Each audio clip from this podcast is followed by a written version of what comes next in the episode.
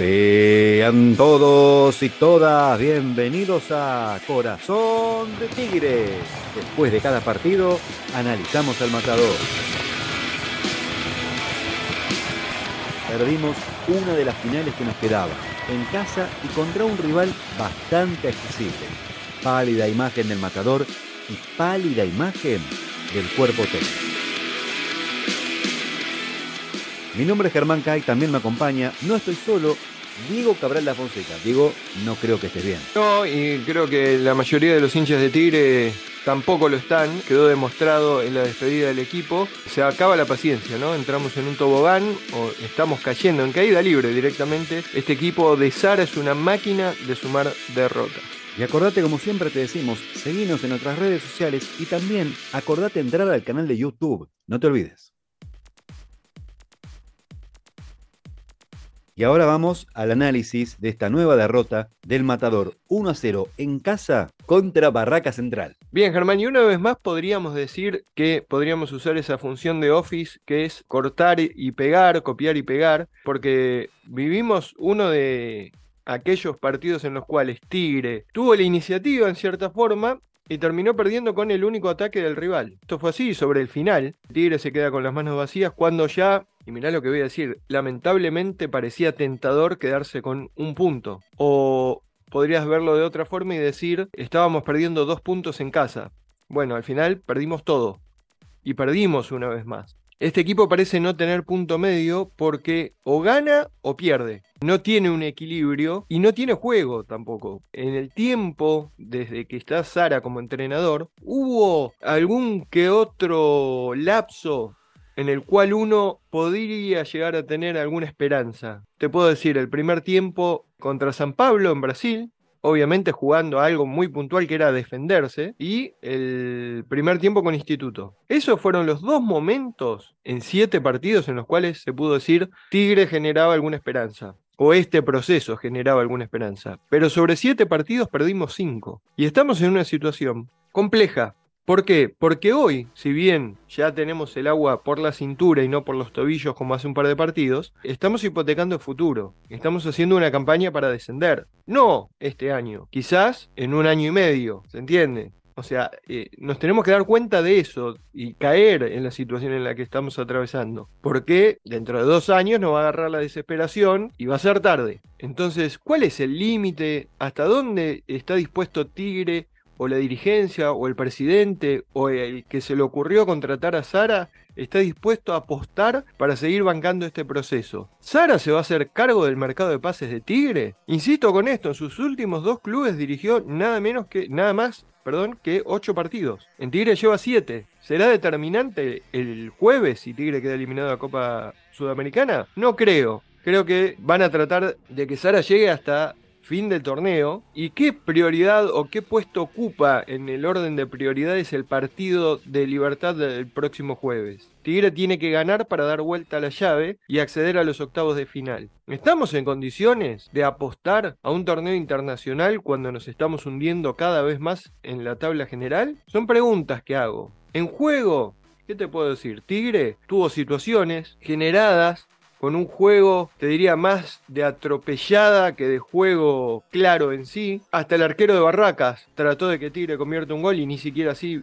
pudimos convertir. Palo nos negó una oportunidad también. Pero después, ¿cuántas pelotas tocó el arquero de Barracas? O sea, ni siquiera invocamos el arco ya, más allá de no convertir. Y lo que veo que se repite también, y yo creo que de ahí viene un poco la, la bronca de la gente, el desgaste propio de Sara, es que hace lo mismo que Martínez. Tigre entra al campo de juego con un planteo táctico casi siempre similar, nunca, nunca varía demasiado, y sin importar cómo vaya el juego, lo conserva tal cual, hace cambio por cambio, el equipo cambia. El equipo rival cambia, saca piezas, pone, mete, cambia de dibujo y nosotros seguimos exactamente igual. Y eso mismo hacía Martínez. Y hoy, este señor, Sara, que hace pocos partidos que está en Tigre, hace exactamente lo mismo. Y los resultados son terroríficos. Entonces, no, no se entiende tampoco en ese sentido la elección de la dirigencia de Tigre. De traer a alguien que, que hace exactamente lo mismo que hacía Martínez y nos llevó a estar como estamos. Sí, exacto. Mira, en, Siempre Radio, en el, programa que, que, hacemos con Isaac los viernes por la barca, justamente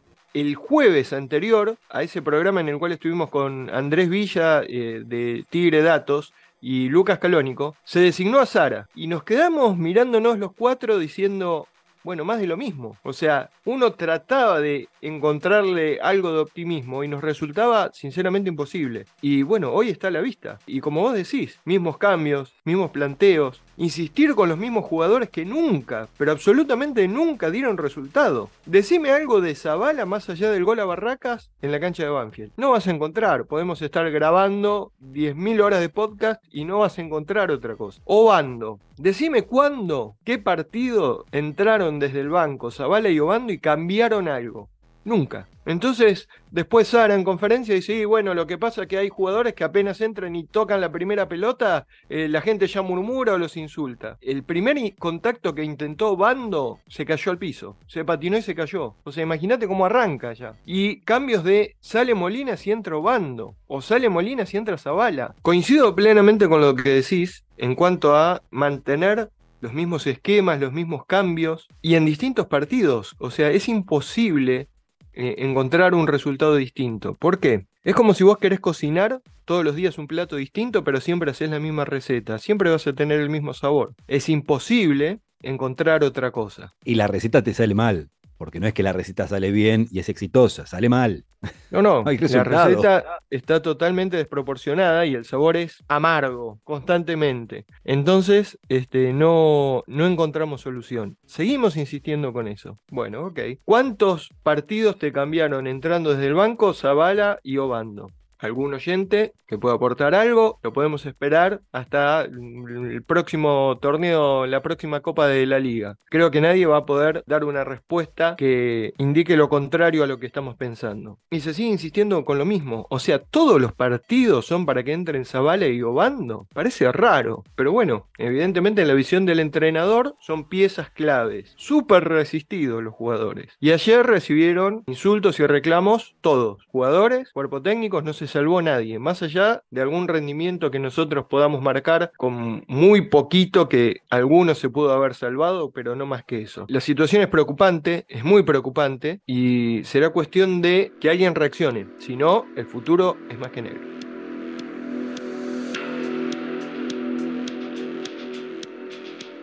Llegamos al cierre de un nuevo episodio de Corazón de Tigre. Nos vamos a reencontrar el próximo jueves, 9 de la noche, partido de vuelta de la Copa Sudamericana contra Libertad, que veníamos más esperanzados de la última impresión que dejó el matador en Paraguay. Ahora venimos un poco con de capa caída, pero bueno, esperemos sacar un buen resultado. Sí, como hincha de Tigre siempre queremos que gane Tigre. Ahora, ¿en qué lío nos metemos si los jugadores dejan todo ante Libertad, no? y contra Barracas dejaron un, aspecto, una imagen pálida, como vos decías, ¿no? Jugamos contra un equipo muy flojo de Barracas, o sea que se vino a defender a Victoria. Contra Libertad, ahí también tenías, mira, uno de los primeros tiempos que jugamos bien, Tigre tuvo protagonismo, pero el segundo tiempo fue el equipo de siempre, digamos, ¿no? Será un partido en el cual Tigre lo tendrá que dar vuelta, o por lo menos tendrá que ganar para ir a penales, o buscar una, definición para poder acceder a octavos de final. 21 horas, el partido en Victoria, en el José de la Giovana, 4 mil pesos las populares para los socios que se quieran acercar al Coliseo. Bueno, una cifra elevada para un 20 de mes, ¿eh? un 20 de julio, el Día del Amigo, pero como siempre decimos, en el Día del Amigo se estará apoyando al Matador. Y en cuanto al torneo local, tenemos que decir que Tigre estará jugando el próximo martes 25 de julio, 18 horas también, visitando a un viejo conocido, a Pipo Gorosito, el entrenador de Colón en Santa Fe en el estadio Brigadier López. Tigre estará jugando ante el equipo Sabalero. Y para cerrar la reserva por la fecha 26, será local este miércoles 19 de julio a las 11 de la mañana en el predio Luis Nito San Andrés. Estará recibiendo a Colón de Santa Fe. Diego, nos vamos. Nos vamos, la verdad no tenemos el mejor ánimo, los resultados no están acompañando y, e insisto, mejor dicho con esto, la situación es cada vez más preocupante. No solo por el final de esta temporada, sino por lo que se puede llegar a venir. Tigre necesitaría muchísimos puntos para sumar de acá a final de, temporada, final de año, para poder quedar ubicado aproximadamente por la mitad de la tabla en cuanto a los promedios. Imagínate cómo bajó el nivel de Tigre con esta, con esta campaña que estamos haciendo. Adiós.